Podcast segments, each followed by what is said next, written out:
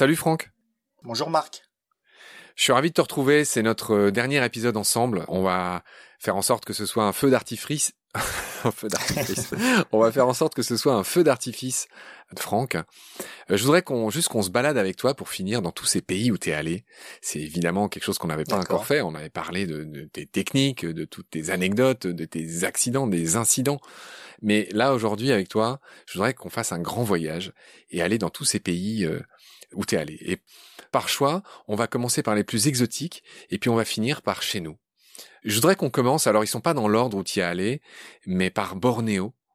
Et je voudrais que, voilà, sur chacun de ces pays euh, dans lesquels tu vas nous faire voyager, tu vas nous raconter tes meilleurs souvenirs, les animaux les plus incroyables que tu as vus à chaque fois là-bas. Et donc ma question, c'est qu'est-ce que tu as vu à Bornéo que tu oublieras jamais? À Bornéo, en fait, mon sujet euh, principal de prédilection, c'était un serpent qui s'appelle le Trimeresurus malcolmi, de son nom latin, qui est un serpent qui est endémique et qui ne vit que au Kinabalu, c'est-à-dire que c'est une montagne qui dépasse les 4000 mètres d'altitude. Alors bien sûr, le serpent ne vit pas aussi haut, mais euh, sur les contreforts de la montagne, eh bien, il y a cette espèce-là. Et j'ai dû faire en fait trois voyages pour le trouver, puisque c'est un serpent qui est très très difficile donc à voir. Il ressemble à quoi, Franck? Alors c'est un serpent qui est ouvert, donc c'est une vipère arboricole en fait, qui est mouchetée de noir, une sorte de damier en fait, très très esthétique. C'est une espèce qui est un petit peu mythique pour les herpétos, puisque beaucoup essaient de le trouver et peu y arrivent. Donc effectivement, j'ai réussi lors du troisième voyage à, trouver ce serpent pour mon plus grand bonheur. Ah, c'est drôle ce que tu racontes. Les herpétos, euh, la gloire, c'est un petit combat que vous menez avec vous-même. C'est pas forcément la reconnaissance, le nombre de likes que vous avez sur vos photos, mais c'est aussi de réussir à enfin voir un serpent très mimétique. On va quitter euh, Bornéo et on va aller pas trop loin, on va aller en Australie. Tu as fait un voyage en Australie et la photo qui illustre ton album euh, d'Australie sur euh, bah, sur ton site, c'est un gecko qui se pourlèche l'œil avec sa langue. Alors euh, en Australie, bon, comme vous le savez, j'y allais pour le Moloch, euh, le fameux lézard épineux que je n'ai pas vu. Il ressemble vraiment à une boule épineuse. Une sorte de dragon de l'enfer. C'est ça, et puis il est, il est vraiment profilé pour vivre dans les régions désertiques pour aussi euh, manger des fourmis puisque c'est son repas principal. tu nous as très bien raconté la dernière fois, malheureusement pour toi, que le Moloch c'est une des rares espèces cibles que tu n'as pas vues.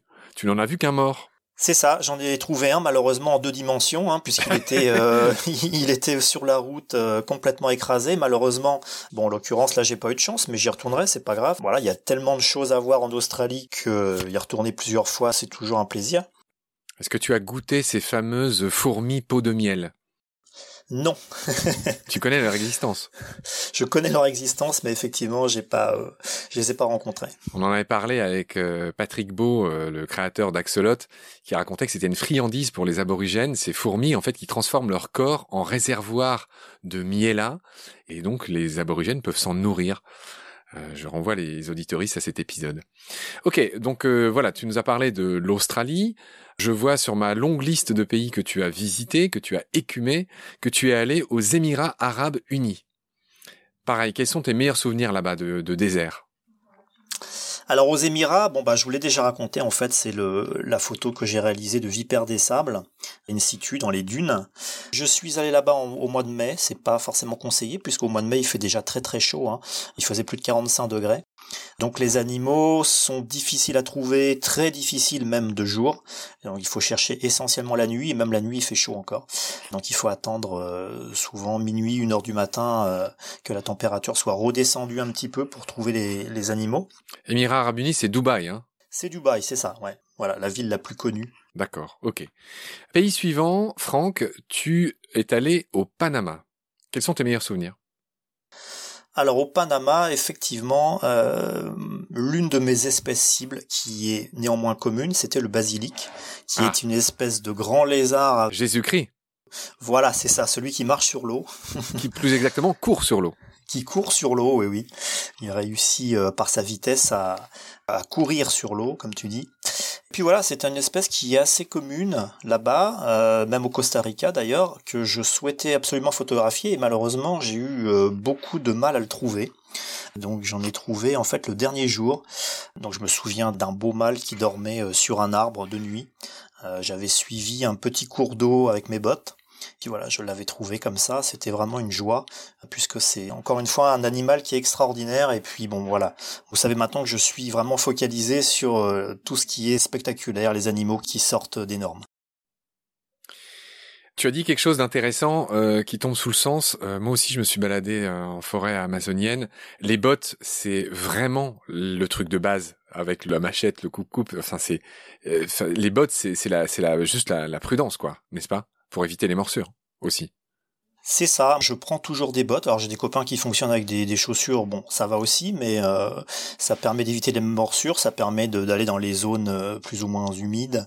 Moi je prends mes bottes et mon parapluie, puisque je préfère ça au, au kawaii, et ça permet de marcher de nuit, de jour, euh, dans à peu près toutes les conditions, sauf bon en forêt c'est un petit peu compliqué avec le parapluie parfois, mais ça permet néanmoins de sortir sous les averses qui sont parfois violentes dans ces pays-là. Alors je vois tout de suite l'intérêt du parapluie, mais je trouve ça extraordinaire. L'intérêt, c'est que tu protèges ton matériel. Voilà aussi. C'est pas juste pour avoir l'air d'un Anglais euh, dans la jungle. c'est aussi utile pour ça, effectivement. Je suis en train de t'imaginer avec ton parapluie dans la jungle, ça doit vraiment être une image. J'aimerais bien la voir. Si un jour tu peux prendre une photo de toi avec ton parapluie, ça me, ça me ferait vraiment. J'en ai une euh, avec un, Ouais, en Guyane euh, avec un parapluie euh, de toutes les couleurs même. Euh, je ah bah, je veux bien que tu me l'envoies après l'émission. je veux bien que tu me l'envoies.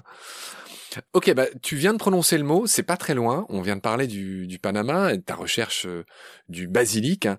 On va parler d'un endroit où tu es allé souvent et encore récemment là. c'est la Guyane. Parle-moi de la Guyane. Alors là, c'est un paradis pour toi la Guyane. Oui, la Guyane, ça reste la France, donc effectivement, euh, les choses sont plus faciles là-bas. Et puis effectivement, l'avantage, euh, c'est que lorsque on retourne en Guyane, on trouve toujours des choses nouvelles. Dernièrement, c'était mon quatrième voyage. Je continue à découvrir, euh, alors essentiellement les invertébrés c'est vrai, puisque euh, plus on découvre de choses, par exemple concernant les reptiles, moins on voit de choses nouvelles, ça c'est évident. Par contre, les, invertébrés sont tellement euh, nombreux en, densité et aussi en nombre d'espèces que effectivement on découvre toujours, toujours des choses nouvelles. Alors là, on a le choix. Parle-moi de ces araignées qui ont des euh, opistosomes, c'est-à-dire des abdomens incroyables avec des cornes, avec des couleurs de dingue. Euh, parle-moi des insectes, toi qui euh, recherches l'extraordinaire, les plus incroyables que tu as vus en Guyane. Décris-les-moi. Oui, alors j'ai trouvé quelques espèces de Micratena, effectivement, qui sont des araignées assez hallucinantes avec des couleurs. alors c'est souvent rouge et jaune, voilà, et des épines un petit peu sur le corps qui les font ressembler à bah, des débris végétaux parfois. Euh, euh, c'est assez, euh, finalement, c'est assez mimétique, sauf peut-être lorsqu'elles sont au centre de leur toile. Là, elles sont bien repérables. c'est comme ça que j'ai trouvé les, les quelques espèces que j'ai photographiées dernièrement. Et c'est vrai que on a des espèces qui sont très très semblables en Asie. C'est assez intéressant de voir finalement la convergence morphologique de, ces animaux, puisque en Asie on a également euh, des araignées épineuses, les Gasteracantha notamment. Convergence évolutive sur les araignées, tu m'apprends quelque chose. Euh, d'accord.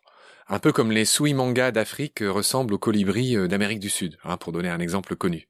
Ou les vautours du Nouveau Monde qui ressemblent aux vautours de l'Ancien Monde alors que leurs ancêtres ne sont pas du tout communs. Voilà, tout à fait. Ouais, c'est ça les exemples types de convergence évolutive. D'accord.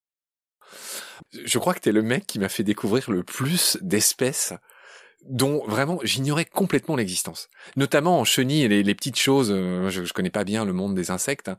Je me soigne, mais mais alors là vraiment. par exemple, t'as fait une photo d'un scarabée girafe. Décris-moi ce, ce coléoptère incroyable. J'ai cru que c'était une blague. J'ai cru que que c'était une photo retouchée sur sur Photoshop. Décris-moi euh, ce petit insecte et pour que nos auditoristes comprennent pourquoi je dis ça. Ouais, alors c'est un petit euh, un petit coléoptère effectivement et son cou est très très allongé, mais vraiment quand je dis très allongé, c'est vraiment très allongé. il fait le double du corps quasiment. Rien que son cou, il fait le double de la longueur du corps. Je, je crois que c'est pas loin de trois fois la longueur des élytres. Euh, donc euh, effectivement, c'est vraiment spectaculaire, mais en même temps, c'est tout petit. C'est-à-dire que l'insecte lui-même fait un centimètre de long. Et je crois que c'est toi qui disais dans une de tes légendes que, euh, en fait, ce cou ne leur sert pas à voir par-dessus les feuilles ou que sais-je. Apparemment, c'est plutôt pour que les mâles se battent, en résumé. C'est ce que j'ai cru comprendre. Voilà, c'est ça. C'est un petit peu comme les lucanes cerfs-volants qui ont des, des mandibules démesurées. Et eh bien, voilà, les mâles se battent entre eux. Moi, j'ai pas observé la scène, hein, mais ce serait un élément de combat effectivement entre mâles. On va continuer notre voyage avec toi. J'aimerais que tu me dises un mot de l'Iran. Euh, tu es allé retrouver là-bas une vipère qui est sans doute la plus incroyable, en tout cas pour moi, à mes yeux. Je te laisse dire c'est laquelle et pourquoi. Oui, alors c'est la vipère à queue d'araignée, en fait, hein, qui est un, un, serpent venimeux, qui attire ses proies avec sa queue.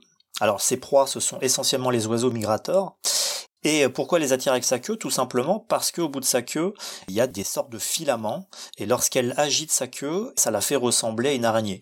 Donc les, les oiseaux euh, de passage euh, voient quelque chose qui bouge, ils se disent tiens une araignée, allez hop, je vais descendre pour essayer de l'attraper, et puis euh, au moment où ils essaient d'attraper cette araignée, eh bien bien sûr le serpent l'attrape tout simplement. C'est comme ça que le, serpent euh, se nourrit. Euh, un serpent d'ailleurs qui est très très mimétique avec la, son environnement. Les rochers. Euh, il, ressemble vraiment comme deux gouttes d'eau à, à, la roche. donc effectivement, c'est c'est quelque chose d'assez incroyable. Et juste un mot pour dire qu'elle a été identifiée très tard. Elle a été identifiée en 1868 et elle a été décrite. Il y a toujours un décalage entre le moment où on la voit et le moment où un biologiste la décrit officiellement, lui donne un nom, etc. Elle a été décrite. Alors je crois que toi-même tu dis 2006 euh, sur ton site. enfin bref, en tout cas c'est au début des années 2000. Ouais. Voilà ce qu'on pouvait dire sur Pseudocerastes urorachni, c'est comment son deuxième petit nom latin Urarachnoides. Urarachnoides. Oui, oui, voilà. En gros, ça, ça dit que qu'elle a une queue d'araignée. Hein. C'est exactement ce que dit ce mot Urorachnoides. Ouais. Ok. Ok Franck, donc ça c'est ce que tu as vu en Iran. Alors il y a un gros morceau chez toi, c'est le Maroc, euh, qui est pas loin de chez nous et qui abrite une immense euh, biodiversité aussi le Maroc. Le Maroc, oui, c'est un pays que j'aime bien. Euh, c'est un pays qui est très très intéressant au niveau de l'herpétofaune, ouais, tout à fait. Après, bon, euh, c'est pas un pays où il est très très facile de trouver les bestioles, hein, euh, mais je pense que tous les pays désertiques, les animaux développent des techniques pour bah, pour se cacher, se protéger de la chaleur. Donc effectivement, ils sont un petit peu plus difficiles à trouver que parfois dans les forêts ou autres. Euh, mais c'est en tout cas c'est un pays qui a une, une, riche diversité. Alors malheureusement on trouve plus souvent là-bas des animaux morts écrasés sur les routes que vivants. Maintenant euh, il y a aussi une très très forte mortalité à cause des pluies puisqu'il y a beaucoup de pluies au Maroc, qu'ils soient en eau ou sec. Et euh, lorsqu'un serpent tombe dedans effectivement il meurt très, assez rapidement. Quand on prospecte au Maroc souvent on descend dans les pluies pour pour trouver les animaux et les sauver. Ah bah c'est sympa, le petit geste, le petit geste qui va bien. Franck, tu as traîné dans les Balkans aussi. Qu'est-ce que tu retiens des Balkans? Il y a beaucoup de tortues, il y a, il y a aussi la vipère amodite, qui est une vipère avec euh, une sorte de corne sur le museau, donc qui est euh, spectaculaire, et en plus qui a une robe variable. C'est-à-dire que la livrée peut être euh, rouge, grise, très sombre. Comme la spie. Voilà, c'est ça. Donc euh, effectivement, c'est toujours, toujours un plaisir d'en chercher puis de trouver des morphes différents. D'accord. Éthiopie. L'Éthiopie, ça reste l'un de mes premiers voyages en dehors euh, de l'Europe, qui est un pays très peu connu finalement, mais qui est superbe. Enfin pour moi c'est l'un des plus beaux euh, pays d'Afrique, sinon le plus beau. Donc qui est moins connu évidemment que d'autres pays comme la Namibie, le Kenya, qui sont un peu plus touristiques. Euh, voilà, mais c'est euh, c'est vraiment euh, un pays de folie où alors moi j'y allais spécialement pour voir le volcan, c'est-à-dire le volcan d'Alol, qui est situé dans une région près de la frontière avec l'Érythrée. J'y allais plus pour faire de la photo de paysage, et là c'est voilà, on atterrit là, c'est c'est vraiment on, assiste à un, on assiste à un spectacle absolument magnifique, puisque ce volcan-là est constitué de, de plateformes de soufre, d'acide sulfurique, avec des espèces de petits lagons euh, vert émeraude. On se croirait vraiment sur une autre planète. Ah d'accord, j'apprends que parfois tu te fais un petit trip pour faire de la photo de paysage et, tu sors un peu de, de ce qu'on appelle la, la, photo de proximité. Ouais, alors ça c'était euh, bon maintenant moins, c'était à mes débuts, on va dire, mes débuts hors euh, hors Dans les années 2000. Dans les années ouais 2000, euh, j'ai dû y aller pour la première fois, je sais pas, je crois que c'était en 2006, il me semble. Euh... Quand Pseudocerastes uro a été identifié, pour fêter ça, t'es allé en Éthiopie. Voilà, c'est ça. Ben, ça fait du bien aussi de temps en temps de prendre un petit peu son temps et puis de, de voir quelque chose de différent. Puisque bon, moi j'aime bien chercher les reptiles, mais c'est vrai que lorsqu'on est en voyage pendant trois semaines, un mois et on, on fait que ça euh, tous les jours, toutes les nuits, on en a un petit peu ras-le-bol. Euh, de faire des, des, voyages un petit peu cool, de temps, plus cool de temps en temps, c'est pas mal. Une petite question humaine. J'ai eu l'occasion de parler euh, quand je t'ai appelé l'autre jour euh, à Julie, euh, ta copine, qui est journaliste et que je salue parce qu'elle t'a prêté son micro. Elle est vraiment voilà, sympa. tout à fait. On, la remercie. On la remercie tous les deux et on lui fait un gros bisou. Et ma petite question humaine. Alors, ça, il vaudrait mieux que je la pose à elle, mais mais tu l'as dit toi-même. Tu pars tous les deux mois. Tu pars pendant un mois. Pour la vie de couple, c'est pas un métier facile peut-être pour ça aussi? Non, c'est pas facile. Euh, bon, après là, le, confinement a fait que je suis parti moins euh, l'année dernière et je vais certainement moins partir aussi cette année. Après, je ne pars pas très très longtemps non plus. Bon. Attends, tu m'as dit que tu partais un mois. Oui, au maximum. Allez, trois semaines, un mois, c'est pas non plus euh, si long que ça. Enfin, en tout cas pour moi, c'est vrai. je l'avoue. Je suis impatient de la rencontrer en vrai, Julie. Donc voilà, ben après, euh, c'est un compromis aussi à trouver. Euh, c'est toujours pareil. Euh, soit que c'est supportable, soit que ça ne l'est pas. Mais voilà, il faut un petit peu aussi ménager la chèvre et le chou et puis, et puis faire des efforts des deux côtés, c'est sûr. Ce que j'ai envie de te demander pour finir, c'est quels sont les animaux ou les pays que tu aimerais visiter, que tu as dans ton collimateur, sur ta liste? Et c'est quoi les prochains sur ta liste, entre guillemets? Alors bien sûr, il y a l'Australie. Ah, tu y retournes, le Moloch. Je veux absolument retourner en Australie, voilà, c'est ça. Ah oui, en tant que j'aurais pas des photos de Moloch, euh, je, retournerai en Australie, donc euh, possiblement cette année, si les conditions sont, euh, sont réunies. Sinon, eh bien, je rêve depuis longtemps de partir à Madagascar.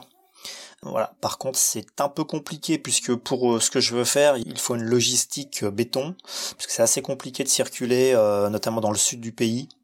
Donc pour l'instant, ça reste en projet, euh, mais euh, bon, je pense que ça se fera dans les années qui viennent. Je vais te mettre en contact avec quelqu'un que j'ai interviewé pour Baleine sous Gravillon qui s'appelle Evrard Vendenbaum, qui est cet explorateur du Macaï à Madagascar. Tu as forcément entendu parler de lui. Oui, oui, oui, tout à fait. Mm. Vu qu'il organise des belles expéditions là-bas, ben, peut-être que peut-être que vous pourriez faire euh, votre affaire tous les deux pourquoi pas. Ok, donc euh, le Moloch en Australie, Madagascar. J'ai envie de te laisser le mot de la fin, Franck. Est-ce que tu as euh, une pirouette, une, une citation, je ne sais pas, un, élément à la hauteur de ton talent pour, euh, pour finir cette série d'émissions? Là, je te prends en froid. Quand tu demandes à quelqu'un raconte-moi une blague, en général, c'est... non, mais ce que j'aimerais dire, c'est que c'est peut-être un regard plus général sur la photographie, puisque maintenant, effectivement, on assiste de plus en plus à de la photographie animalière, mais aussi de la photographie animalière euh, dans le bon sens du terme, c'est-à-dire, euh, voilà, sans forcément martyriser les animaux, etc. donc, je pense que la, la photo animalière se développe et dans le bon sens. Et c'est quand même un, support très très utile en faveur de la, protection de l'environnement. Donc je pense que c'est ça qui me tient à cœur. Et puis je souhaite que voilà, c'est l'activité de, la photographie animalière se développe et puis contribue de plus en plus justement à la sauvegarde de notre planète. Il y a un chiffre que j'aimerais bien avoir. Je sais qu'en France, il y a, je crois, un million de chasseurs. J'aimerais bien savoir combien il y a de photographes animaliers naturalistes en France. Il doit y en avoir un paquet quand même. Alors je pense qu'il y en a de plus en plus. Par contre, pour avoir les chiffres, c'est assez compliqué. Puis ça dépend si euh, voilà ceux qui font ça en dilettante, ceux qui font ça de manière professionnelle. Donc euh, c'est pas facile de savoir. Mais c'est vrai que ce serait pas plus mal qu'il y en ait autant, voire plus. Tout à fait. Bah, c'est une vraie question qui me paraît intéressante parce que euh, nous, on en expose beaucoup à Baleine sous Gravillon, tu le sais, tu, as fait partie des gens exposés. Et c'est vrai que les chasseurs, on les entend beaucoup, c'est un lobby puissant. Les photographes euh, naturalistes animaliers, mis à part, euh, tu vois, sur les réseaux sociaux, tout ça, enfin, en gros, il n'y a pas de voix unie de voix de vous autres photographes animaliers qui n'avez pas moins de droits que les chasseurs. Vous êtes des chasseurs d'images, pour reprendre ce, cette image un peu bateau oui, alors bon, moi j'aime pas trop le terme chasseur d'images. Donc pour moi, le, mot chasseur est un terme un petit peu péjoratif dans la profession. Mais bon, après, euh, voilà, je sais très bien que tu le disais sans animosité, il n'y a pas de souci. Oui, oui. C'est vrai que je comprends pas ce besoin de tuer des animaux, vraiment pas. Et de décréter que certains sont nuisibles et d'autres pas, c'est aussi un truc que je pige pas. Mais je me dis qu'il faut quand même leur parler, tu vois. Oui, bah je pense que de toute façon, euh, c'est dans le débat que les choses pourront avancer, de toute façon, oui. Ouais. Ok Franck, j'ai été ravi de tout ce temps que tu nous as accordé. Merci beaucoup d'avoir partagé un peu tes secrets, euh, tes histoires de voyage et même dans certains cas la, fameuse euh, anecdote, euh, même histoire avec le fameux serpent corail, hein, qui est un énorme encouragement grandeur nature à la prudence, tout simplement. Prudence, mmh. Et voilà, donc bah je te fais une belle accolade à la distance et j'espère aller te croiser un jour dans ton havre de paix au Havre. Je crois que c'est mon pire jeu de mots de l'histoire de baleine sous gravillon. bah écoute de même et puis merci à toi pour, pour l'invitation. C'était très très sympa de ta part. merci Franck et à très vite. Merci, à bientôt.